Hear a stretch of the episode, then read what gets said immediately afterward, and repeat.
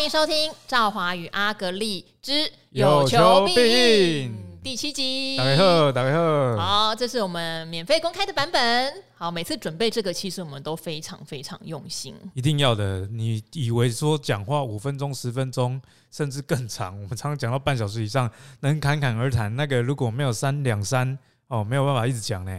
哎，我们两个其实为了准备内容，每天几乎都是早上睁开眼睛。第一个讲话的就是对方，就是我都趁着老婆睡着之后，还是跟赵华在窃窃私语。半夜两点，然后睡前最后一个讲话的也是对方，但是都是在聊股票。哎。都是在聊股票，我觉得大家应该就会很有兴趣知道我们在聊什么。嗯、对，好，非常感谢，就是开播至今也有不少人来加入我们 VIP 订阅的行列。哎，有有有，嗯，感谢大家，感谢大家。那也希望大家听了，觉得我们真的非常用心在解答每一个问题。那很多人的问题类似，我们就会做一包。做一个系统性主题懒人的主题懒人包的大解答这样子，然后嗯，真的完全不藏私啦，把我们懂得会的都讲清楚。我说讲完阿格丽就说他已经虚脱了。我上礼拜记得录完一集之后，晚上回去整个一整个想吐，因为那天。实在是录太多东西了，然后回去的时候，老婆说：“为什么你跟赵华出去回来很累，还一直喘这样子？”好，所以希望大家也好不好，手刀支持一下我们的 VIP 订阅，呃，支持我们优质财经频道这样子。哎，对，我觉得这个大家可以看评价，就像我最近在虾皮买东西，一定会先看评价嘛。嗯、那你如果对 VIP 的内容还有迟疑的话，你就看一下评价。现在评价已经有超过两百个，嗯，那平均是四点九颗星啊。那一样一句老话。你看免费的内容的，哎，四点七、四点八，你已经觉得不错了。哎，付费的要做到这个四点九，这很不简单哎，很不简单，因为很多人都讲说，哎，你们会不会公开版本认真讲，然后付费版本简单讲？因为他们有反应，有些频道会这样，我们没有，我们都超级用力讲。就像电视看某些投顾老师，哦，他免费版的已经是最强的，你以为付费之后有更强？没有，没有，但我们真的都。哇，我觉得都含金量非常高哈，给大家做参考。那这边的话，今天我们其实本来已经设定好主题了，而且我相信大家会非常的有兴趣，就是我们要公开我们怎么样在今年买到不会 跌的股票。对，没有错哈。好，那刚好搭配也有人问了呃一个问题，所以我们想说，我们也先就这个人的问题然后，这位呃听众的问题做这一集的一个导引，好不好？做一个导引，刚好我们要讲的就是这个主题哦。他说，在古海浮沉中有没有每日的任务？他说，哦，他很可爱。他说，我是河神，你是蛤神，蛤神，阿格力格神，格神 是格力的格哈。今年初入股市一年，呃，去呃，去年夏天投入股市，有两个问题想请教了哦。第一个，他觉得可能很基础，但是是新手韭菜的小困扰。他说，长期听赵华的节目，发现每一个来宾关注的点不相同哦。呃，数据啦、指标啦、类型很多啦哦，有的是基本面，有的是技术面嘛。那先撇除技术分析，我跟阿格力常常会聊到，例如原物料的报价啊、法说会、财报、筹码、景气灯号、美元指数、台股夜盘、日港股大盘。对不起，我们两个 怎么那么高位？没办法，有时候博学多，你也有这种困扰，你知道吗？哦所以就变成我懂你的感觉，毕竟我跟阿格力都已经蛮常年在股市里了，所以这种事情就是有点累积加速度。你一开始一定最慢，像我常常觉得进财经界大概没有三年，你很难有一个基本的呃盖瓜认知。但是这三年的基础打好之后，你在上面盖东西就很快。嗯哼。好，然后越盖越多，越越盖越快，这样子，那别人可能就会有点跟不上了。所以他就想要问：如果做短线的操作，所谓你们的盯盘是盯什么呀？能不能给他哈河神跟隔神一一日的 盯股行情？例如早上起来开盘前要看什么？我就刚刚讲，我跟阿格力都互看了，看对方照片。开盘中要注意哪些资料？盘后有没有例行检视的资料？夜盘要注意什么？好，他说他很想知道哦。如果想成为短中线的投资人，呃，除了听这个赵华古惑仔理财达人秀，好，现在加上赵华阿格力，股票有没有每日任务呢？那另外一个我觉得比较有意思的是，他在问台新银行，他说，因为他听过阿格力分析过台新的网银做得不错，所以对台新金有信心。可是前几期有听到阿格力说出纯银行股为什么要选台新跟星光这种比较差的？就阿格力一直在想哎、欸，哎，我他在想他什么时候讲的？我没有印象，我有讲过了，因为台新金我自己也有、嗯、因为纯银行股，台新跟星光也不能算是银行股啊，就是他们是金控，他们两家都是金控股，控，所以我觉得可能是不是在领悟上面有一点点的差距，是不是在讲三商寿那一集，啊？哦，有可能，嗯，有可能是我不小心真的有口误。那如果真的有的话，我收回，好不好？好，因为对，因为那个。我觉得唯一会有疑虑是那时候新兴病，我们觉得那不是一个很好的选择。那因为他也觉得说，现在网银的部分台信还是蛮厉害的，难道不值得投入了吗？好，我们就从第一个问题，我们每日盯盘的行程，嗯、或者是说我们到底怎么选股的行程开始，好不好？好，了解。嗯、我自己先说了，我没有每天在盯盘，嗯，因为啊、呃，我觉得对于多数的人，我我敢肯定的，百分之九十九的人。你并不适合盯盘，对，有两个原因啊。第一，你的部位太小了，所以你盯盘产生的效益其实可能不大。因为啊、呃，以台股来说，你如果不是玩杠杆的，是玩个股，啊，一天涨跌幅最多就十趴。哦，那你如果是几十万本金或一百万本金在玩十趴，你也不可能每天都涨停板啊。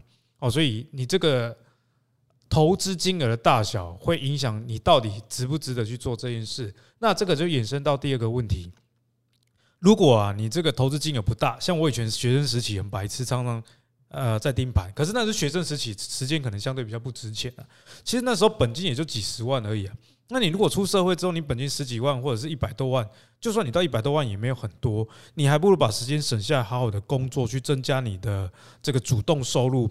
我觉得这会比把时间啊花在这个盯盘还要好啦。这是以投资加上你收入。来综合考量的一个建议。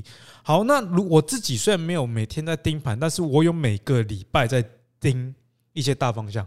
哦，通常是在周末做这件事情。例如说，我周末的时候，诶，先说，因为我不是自己本身也有在做波段啊。嗯。那我做的波段是属于这种不是当冲的哦，它可能是需要呃一个礼拜、两个礼拜，甚至以月为单位，这样比较中期的一个波段。所以我每个礼拜的周末。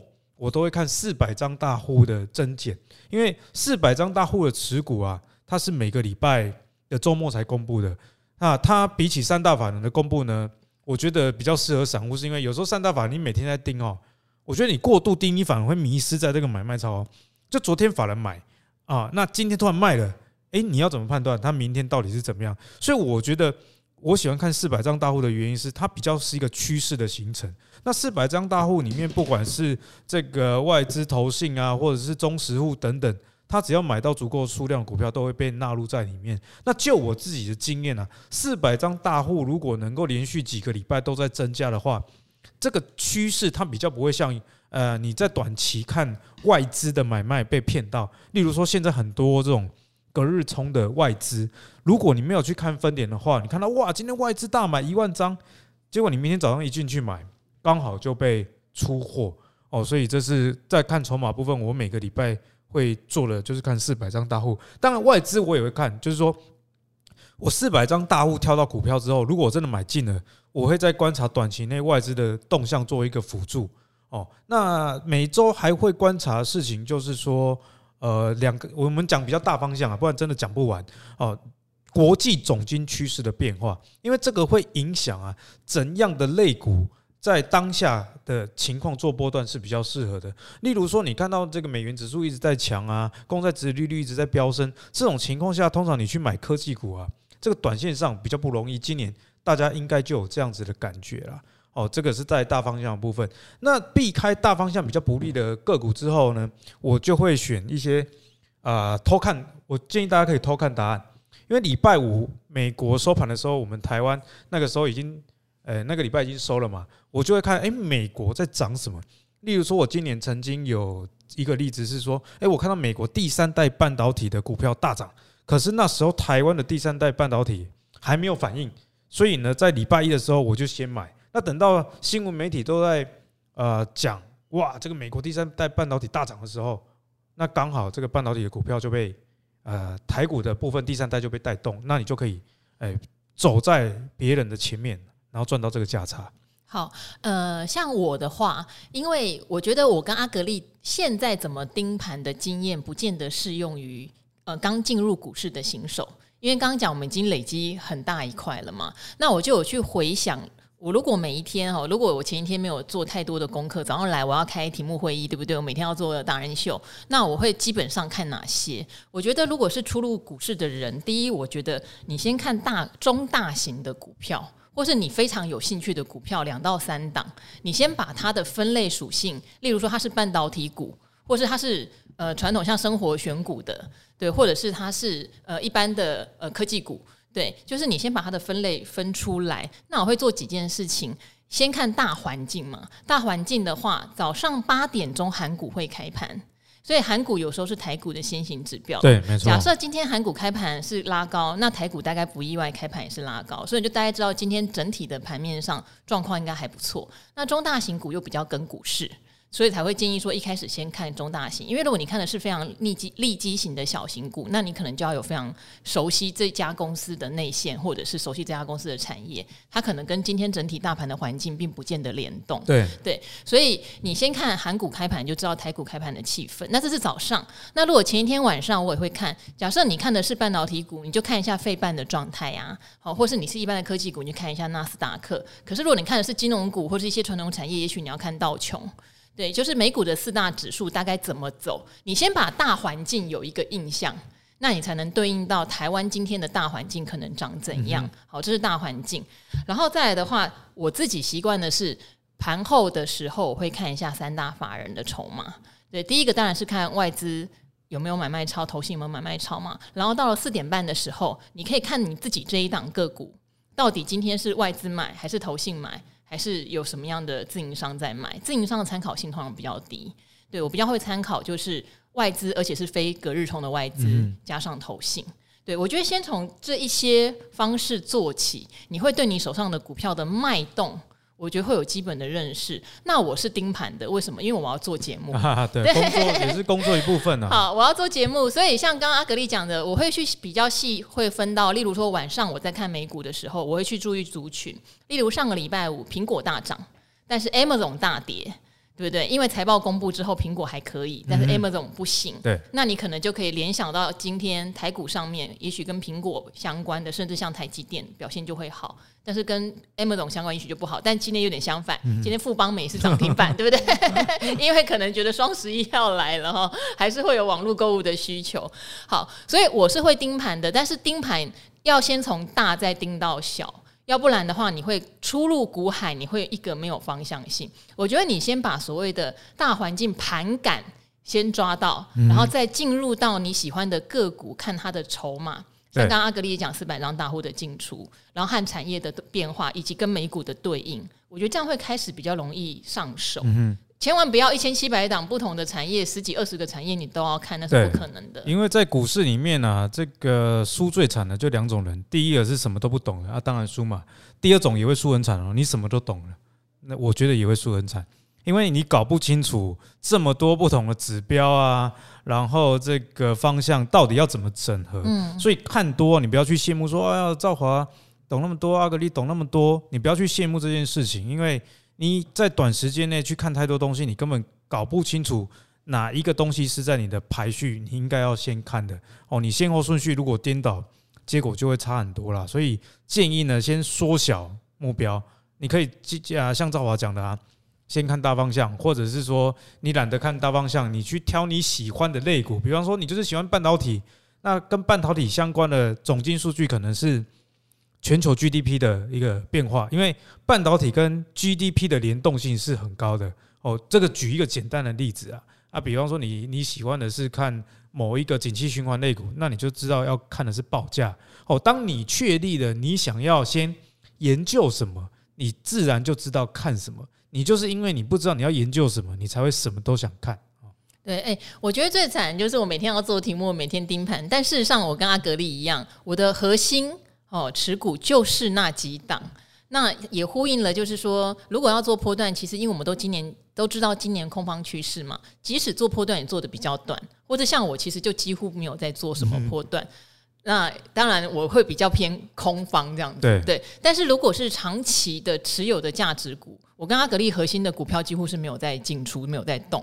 对，只有看到合理价，也许会增购一点。嗯、就市值其实变动也不管它了。所以我们就进入到今天大家一定很想知道的，就是哈格力今年有什么样的股票买了是不会跌的？为什么？同整一些特色哈，好对不对？对好，那我们快速进入到今天的主题哦，就是首先先跟大家讲了这个，其实大家都知道，如果熟悉我们的人哈，就是从越。这一档公司啊，哎、欸，老板来的时候是发你一起吗？刚好就是我，真的很巧，我因为我有发崇越的董事长来上理财达人秀，然后那一天的搭配来宾就是阿格力，对，然后阿格力又是崇越的支持者，我也是崇越的股东了，代号五四三四的崇越。那如果你是这个台积电的股东，你今年也会觉得很肮脏。对呀、啊，从年初到年底，股价快腰斩。年初这个 股价六八八，现在是不到四百啊。哦，那这也不能怪你啦，因为这个半导体的估值就往下走嘛。可是崇越这家公司就很特别哦，它也是台积电的一个供应商，所以它也是半导体的一个概念股。但是崇越啊，从年初到现在，如果我们把这个股利还原回去，它基本上是没有什么跌的一个情况啊，非常非常的厉害哈。那它为什么能这么逆势？台积电人家已经从六百八十几跌了三百块下来。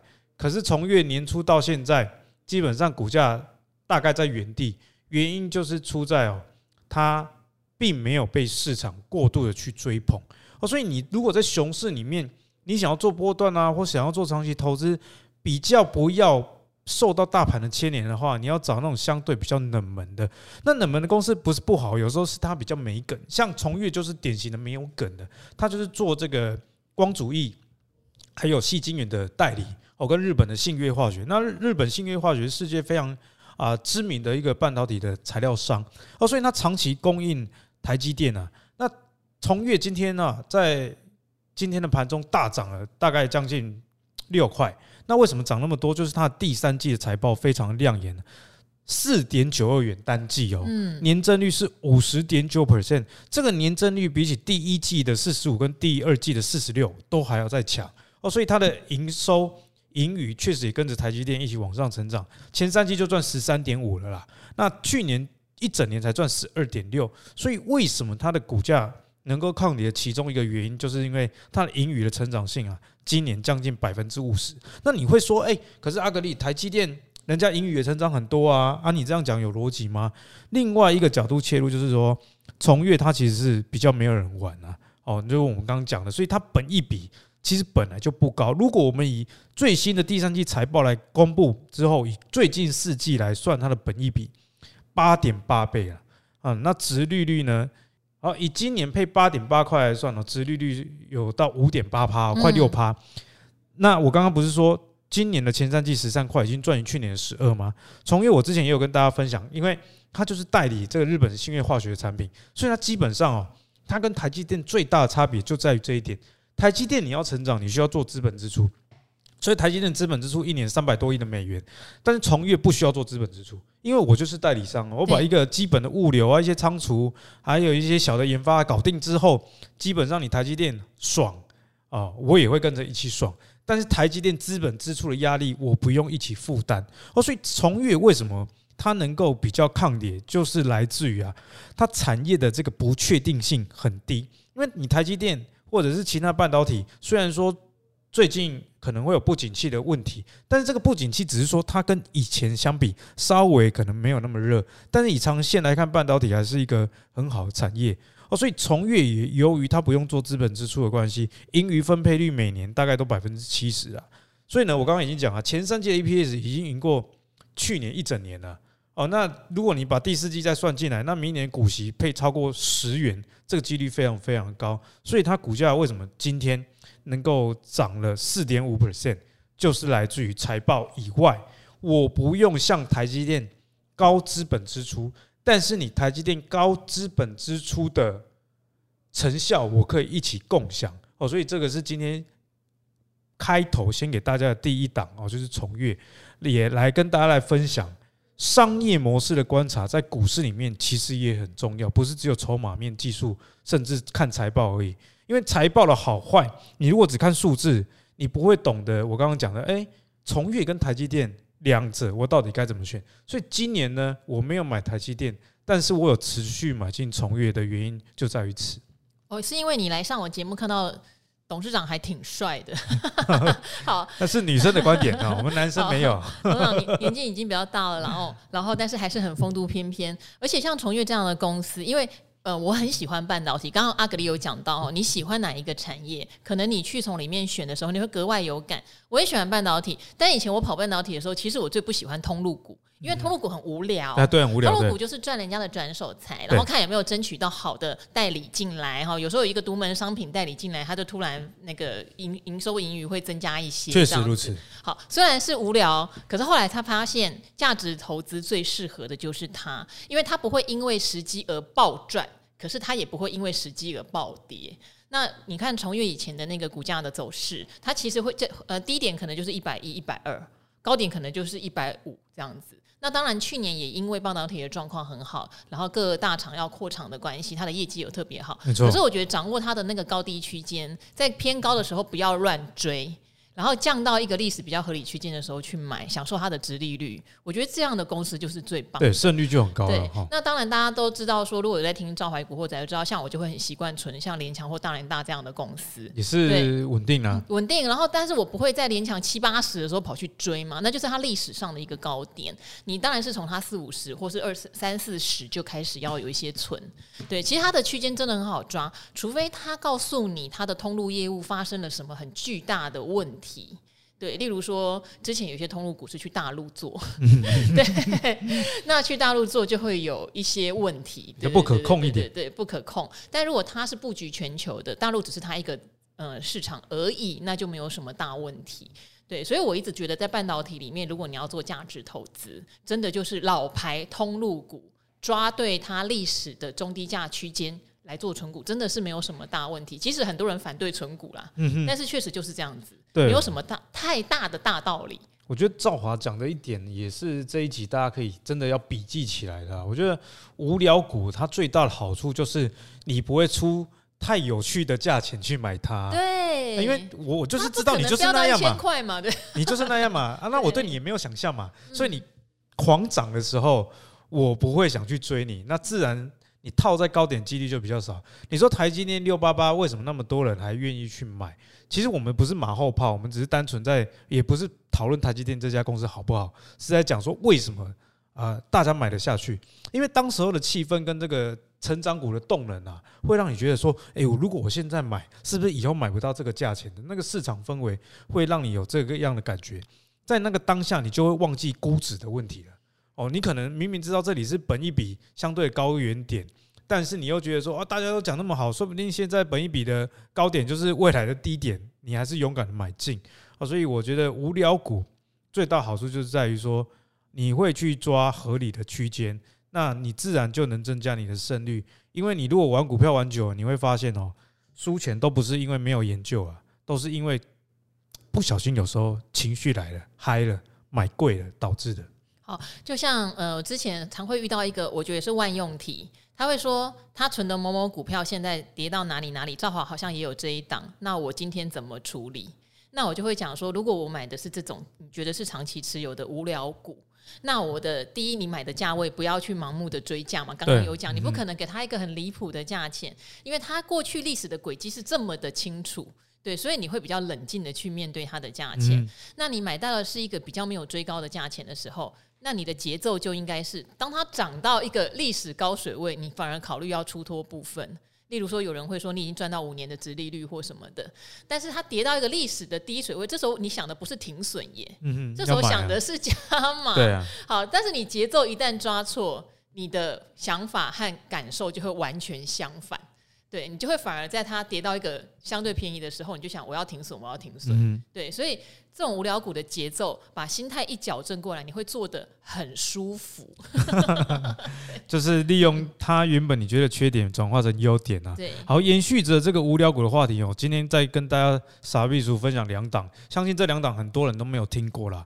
好，那第一档啊，应该算今天讲的第二档啊，就是茂顺。哎，茂顺赵华应该就听过，毕竟你是这个主持，应该也上千集了吧？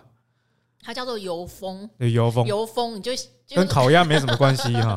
你就会想到，好像我们平常喝饮料，什么有一个铝箔的封，然后把它撕起来。其实我不知道是不是长那样，但它的功能是油封。呃，大概是这样子的呃感觉啦。刚才偷喝水被阿格力抓到。就是比方说呃呃一个机机机械里面哦，那里面有油。但是它中间又需要转动，有一个轴承。嗯，那你在转动的过程中，你不能让什么润滑油、齿轮油跑出来吧？嗯，你就需要有一个零件去把油呢给挡住。为什么有奇怪的联想？好，好，听起来很重要。只有你觉得怪怪的。我 为什么想到一些润滑油之类的？对，要挡封封起来，要封住。哦，就是油封。所以以后跟跟女生说，我可以当你的油封吗？这样子，你要第二胎要很久，封住了。女生说：“我想封住你的嘴。”好，所以油封呢，其实它的作用就非常简单呐，哦，提供这个防止泄油这样子的一个功能。它讲起来好像很无聊，对不对？赵华，但是呢，这种无聊的东西，你要去想，为什么有公司可以靠这个上市？比方说九九四二的茂顺就是一个例子。因为茂顺啊，它油封的模组有八万件，所以有时候这种你觉得说单一个东西，你看，哎，觉得很低门槛。这种东西到底有什么护城河？反而是它的护城河，因为你这个东西太无聊，毛利或者是量也不多的情况下，你要去找一个厂商，比方说，呃，我是一个汽车公司，我要一个我特规零件的油封啊，你量如果太少，也没有人理你嘛。其实这样的公司啊，它也挺辛苦的，因为它就是少量多样，对，没有错。然后每个客户都咕咕摸摸要求一大堆，所以别人根本不想做，然后量又一点点。正好讲到就是重点中的重点。通常这种不好做的产业，一开始它确实不是很值得投资。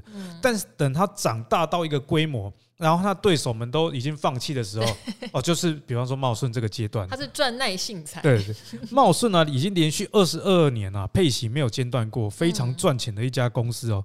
去年的 EPS 啊，大家猜多少钱？一家做油封的公司。赵王，你猜多少钱？啊，我很久没更新，很久没有更新，八块，八块没有那么高啦，但是也是不错，六点四九。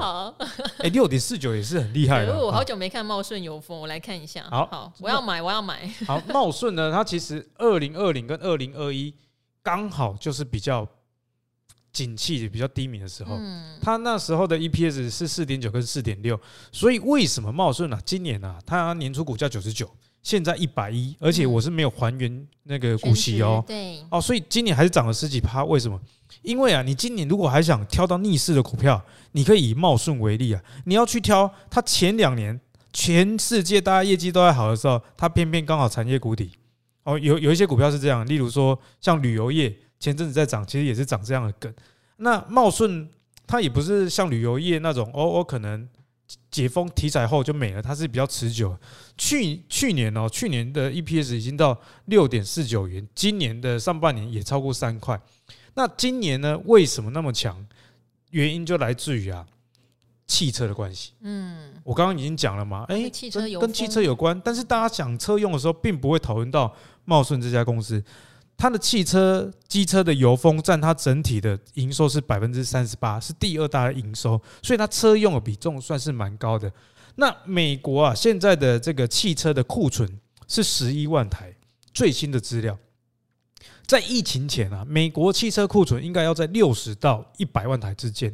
简单的来讲啊，现在美国汽车的库存还在补库存的阶段，诶，是不是跟三 C 电子打库存？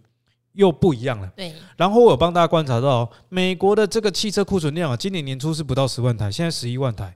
那这种库存水位还没有回到安全水位的库存增加，它不是利空，它是利多，因为在补库存哦。所以从啊茂顺啊，茂顺的九月的营收啊，年增率二十五点九七 percent。创下历史新高哦！你看哦，整个产业哦，台湾的这个景气对策灯号都已经跌到十七分，在一分就低迷的情况下，它居然营收在创历史新高，也难怪啊，它的股价能够整个逆势大盘。如果大家有有空啊，你把手机拿起来，输入九九四二的茂顺，哇，这个股价 K 线，你恨不得你今年手上的每一档股票啊，K 线都是长这个样子啊！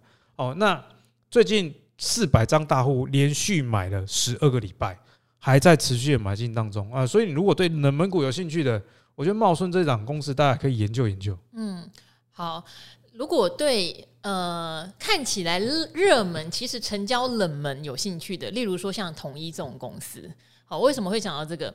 我去上课的时候啊。就是老师会叫我们做投资组合，这个我在《古惑仔》也稍微提过。然后不管你什么样的投资组合，如果你想降低它的波动率，请加入统一 大牛股，这不了哎。好，一二一六哈，为什么我喜欢它呢？因为一二一六是我的生日啦。哦暗示我送你礼物，好，我记起来，我写下来了。好，开玩笑，开玩笑哈。但是它真的很稳定，很稳定，因为你可以看一下它过去历年的获利，扣除掉一七年也许有业外。对，那时候卖上海星巴克。对，然后它其他就是两块多嘛，两块五、两块七、两块五、两块七，所以我会等。如果它今天有接近六十块的话，也等于殖利率可能有四点五到五的时候，就会是一个还不错的投资时点。那这种东西你也不用说特别去追，它在大盘坏的时候，有时候反而会把它拿来当避险的标的，对，所以那时候反而股价会比较好。哎，对哦，对。然后可是如果这 个大盘很热，它可能反而会慢慢的下去，因为大家会觉得干嘛买你那么无聊的公司，所以我才会讲节奏哦。你越是在很热的时候，我觉得这时候你去找那些价值股，有很多都会躺在那边动都不动。嗯哼，对，甚至我觉得大家现在都可以来关心一下电信三雄啊。哦，对，电信三雄最近也跟着这一波，就是可能消费不振，大家可能五 G 推迟会比较往后推迟，不想花大钱的换五 G。其实电信三雄有一点受到影响，可是等到大家今天看到电信三雄不错，钱挪过来，你会好后悔说哦，早知道买电信三雄就好了，也不用买其他的亏一屁股。好，所以我觉得今天这一集可能不能叫独家。股应该叫无聊股，无聊股 大集合，无聊股专区，好不好？好，但是你刚刚讲有两档私房啊，我只有听到茂顺，还有一档你要讲吗？还有一档更冷的，比统一更冷，好不好？统一其实没有冷啦，统一是太牛了，贝塔值零点二。呃，我先 echo 一下刚刚赵华讲，我觉得这个统一真的是一个非常好的例子。有时候你投资，你真的要去衡量说你到底想要什么样的目的，那你自己的资产是怎么样？例如说统一这个例子，我就想过，假设我今天有一亿啦，那我想要环游世界，我想要啊、呃、投资，只要能够抗通膨就好了。其实我都懒得去研究股票，你知道吗？我就会直接买统一，一亿给它买满。嗯，因为你觉得你在买一只个股，但统一它是一个 ETF。哦，对，还有很多的转投资，什么统一超啊、康士美、家乐福、星巴克、无为不为。容易耶，所以你买一家公司，但是其实你是买下台湾食品跟啊一些民生通路的 ETF，你可以把它这样想象，那它的殖利率就很稳定嘛。因为统一这家公司的好处也是它的坏处了。为什么它股价不会涨啊，也不会跌啊？台湾你要你要找到一家公司可以把统一干掉，基本上这十年内我想都不太可能哦。所以这就是它的价值所在。所以刚刚好说，哎，这个殖利率以现在来看也有四趴以上啊。如果我有一亿。我就投入啊，四趴子利率也够我在台湾抗通膨，这样就好了。那如果我是资产比较少的情况下，我就比较不会去考虑统一这样的公司。我顺便跟大家来分享啊，冷门股你还是要看说它是不是属于有成长的。例如说从越，从越在二零一五一六的时候 EPS 大概五块而已，是去年已经到十二块了，今年前三季已经十三块了。如果照这个节奏下去，今年 EPS 一整年十七十八都是有可能的哈。所以冷门股还是有分成长型的跟。非成长的。那刚刚讲到茂顺就处于目前还在成长阶段，因为它又打进这个中国新能源车呃的一个供应链哦，所以大家可以去留意。接着今天要跟大家分享最后一档了，它特性啊是属于比较属于统一这一种的，哦，那个就是巨迈，万年不变性的啊，对，叫就巨迈哦，巨迈就是顾名思义，说文解字。你买了就不要卖，这样的感觉。拒绝卖出就对。这个名字取得很好，代号八四三五。那巨卖现在本益比十三倍也不高，殖利率也有六趴以上。呃，那这个殖利率呢是按照去年的呃股利啊，也是在今年里面发放所算出来的。但是呢，巨卖啊，今年的这个业绩更好哦。今年上半年的 EPS 就二点零八，就已经超过两块了哈。去年。呃的上半年还没有赚到两块这么多，今年年增率是大概两成啊，所以可以预期它明年的股利应该会不错。因为无聊股啊有一个好处就是说它的股利很好去预估啦，像我们刚刚讲的崇越的例子嘛，啊这个盈余分配率大概就是百分之七十哦，大概就是百分之七十。然后巨迈，你猜一下，赵啊，盈余分配率多少？可恶！那我跟你讲啊，能被你看上的一定有百分之七十五以上。哎，一定有话，你这个是很会主持人啊，抓一个大方向啊，九十五趴，九十五趴。可是这样，为什么我知道他无聊了？因为他也不需要做大幅投资。对对对，他赚来的钱就是分给股东，分给股东，分给股东。他大老板自己持股一定也很持好持满。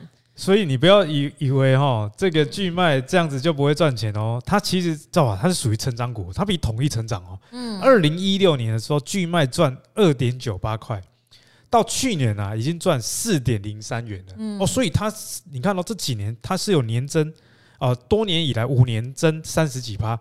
那三十几趴，你对于你做波段的人来说，当然你会觉得说，哎，也还好吧。可是你如果以是以存股的阶段，有一家公司能够。过去五年增加百分之三十的盈余，其实这这对你复利的累积来说，算是相当的一个不错了。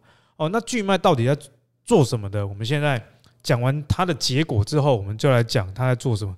它在做水资源呢，它号称水医生。我跟你讲，水资源到底是什么？其实很多人都搞不清楚。哎，号称水资源是做净化吗？还是做设备呢？还是什么？欸、其实照我讲的很好。如果你对水资源概念股有兴趣的，我个人比较不喜欢工程类的水资源啊，因为你你有水资源的概念，但是其实你跟银建股就是没有什么两样嘛。哦，今年政府有一个，比方说什么海水淡化工程，那你抢到案子，你有业绩。那如果那个工啊工程完工之后，下一个案子不知道在哪里。那巨迈啊，跟茂顺、崇越这三者今天有一个共同的特色，他们的东西都是耗材。油封你你你用久你也是要换嘛啊，对不对？那巨迈呢？它做的就是这个冷却水的处理哦，你要让工厂里面的这个制成的冷却水保持干净，所以它比较有点化学股的成分在里面。那也有做这个废水的回收等等哦，所以它是属于处理水这一块的。那大家如果家里哈，你有在用这个 RO 滤水器啊等等的，你就会发现。诶，这种需要一直买耗材的，嗯，其实是最好赚的生意。所以巨迈它为什么能够一直赚钱？原因就在这里。然后它的大客户也是台积电啊，那像台塑，其实这些都是巨卖的大客户。所以总结来说，你今天呢，如果想要找一些比较能逆势大盘的公司，今年以来呃也没什么跌的，可是又在成长的，好像崇越哦，做这个台积电。矽晶圆的这个供应啊，商，嗯，然后供应链，对不起，对，代理商啦，嗯，然后茂顺这个油封的，它有它的利基点在，还有车用的概念，嗯，以及巨迈啊这种超级存股，嗯，每年的股利都非常稳定，赚多少钱就发百分之九十五给你的，哦，那你看到今年呃，像现在第三季即将要公布了，假设第三季公布前三季加起来年增二十趴好了，那你就知道说，哎，明年的股利会。年增二十趴，那等到明年大家发现它公布股利真的年增股利年增二十趴之后，大家去追股价的时候，诶。你是不是就股利跟价差两头赚了？好，我简单做一个小结论哈，就是这种无聊股它并不局限在像刚刚讲的像茂顺油丰这种很利基型的大牛股也有可能哈，电信三雄统一都有可能。但是我觉得大家掌握几个原则啦，第一个就是它的产业有它独特的地位性，不容易一系数变，所以你去看它历史的 EPS 和毛利率应该都相当稳定。那像阿格力提供的有部分甚至会慢慢的成长。好，但是你还是去抓一个它大概历史上会赚多少钱。然后第二个是它的股利的分配率大概都不低，因为如果真的是高速成长，它就没有办法配给大家哈。所以像我都会觉得七十五趴以上是一个必须的。如果它每年都稳定七十五趴、八十趴的配给大家，那它就相当的不错。那第三，当然它的股价可能会有一个区间性，不管景气好、景气坏，它的高低落差值不会太大。如果它一路喷上去，你也追不到了。对，没错。所以我觉得掌握几个原则，大家去找出心目中你喜欢的二到五档这样的股票，我觉得投资。在空头年的时候，我觉得压力就会变得非常小，甚至对自己的投资会产生信心。对，因为我今年呢，其实我自己的资产波动度也没有到，嗯，呃，大盘那么大。有一个原因就是我买了蛮多低贝塔值的。那我的投资组合是这样，我百分之六十呢，其实是贝塔值算高的公司。啊，例如说租赁股，因为它成长性蛮高的，但是我有百分之四十呢，是压在这种低贝塔，但是它的股息又会成长的，我觉得这样可以稳定军心啊。好，最后最后要跟大家分享哈。嗯，如果你想要知道更多，要怎么样？赵华，VIP 订阅订阅下去。哎，我们这一集已经讲了四十分，已经讲了四十分钟了，再不订阅，这节目要怎么做下去？啊，对不对？好啊，这边对啊，这边还有两个，一个是哈，很多人说他没有苹果手机。我们现在正在努力跟另外的平台，让 Android 手机也可以加入订阅。没没有苹果手机现在也听不到。它它可以免费的听得到，它可以透过 SoundOn 啊、KKBox 或者是 Spotify 哈，所以我们会去寻找，请大家稍安勿躁，马上就会有解决方案。然后还有就是很多人说这个付费版好像有听不到的问题，但因为我们几个都有去订，我们自己都有订。那我们目前是听起来都正常，所以也许大家把 APP 也许先划掉，或是关机再开，对，试试看这些方法，看能不能听到。因为有几个人也反映，怎么付费版有几集听不到哈？但是因为我们自己有定，是都有听到，这边不好意思啦。哦，好，那就在这边真的要跟大家说拜拜了，口都干了。真的要订阅啊，好不好？好，请订阅起来哦，谢谢大家哈。那我们的赵华与阿格力就跟大家拜拜，拜拜，拜拜，下次见。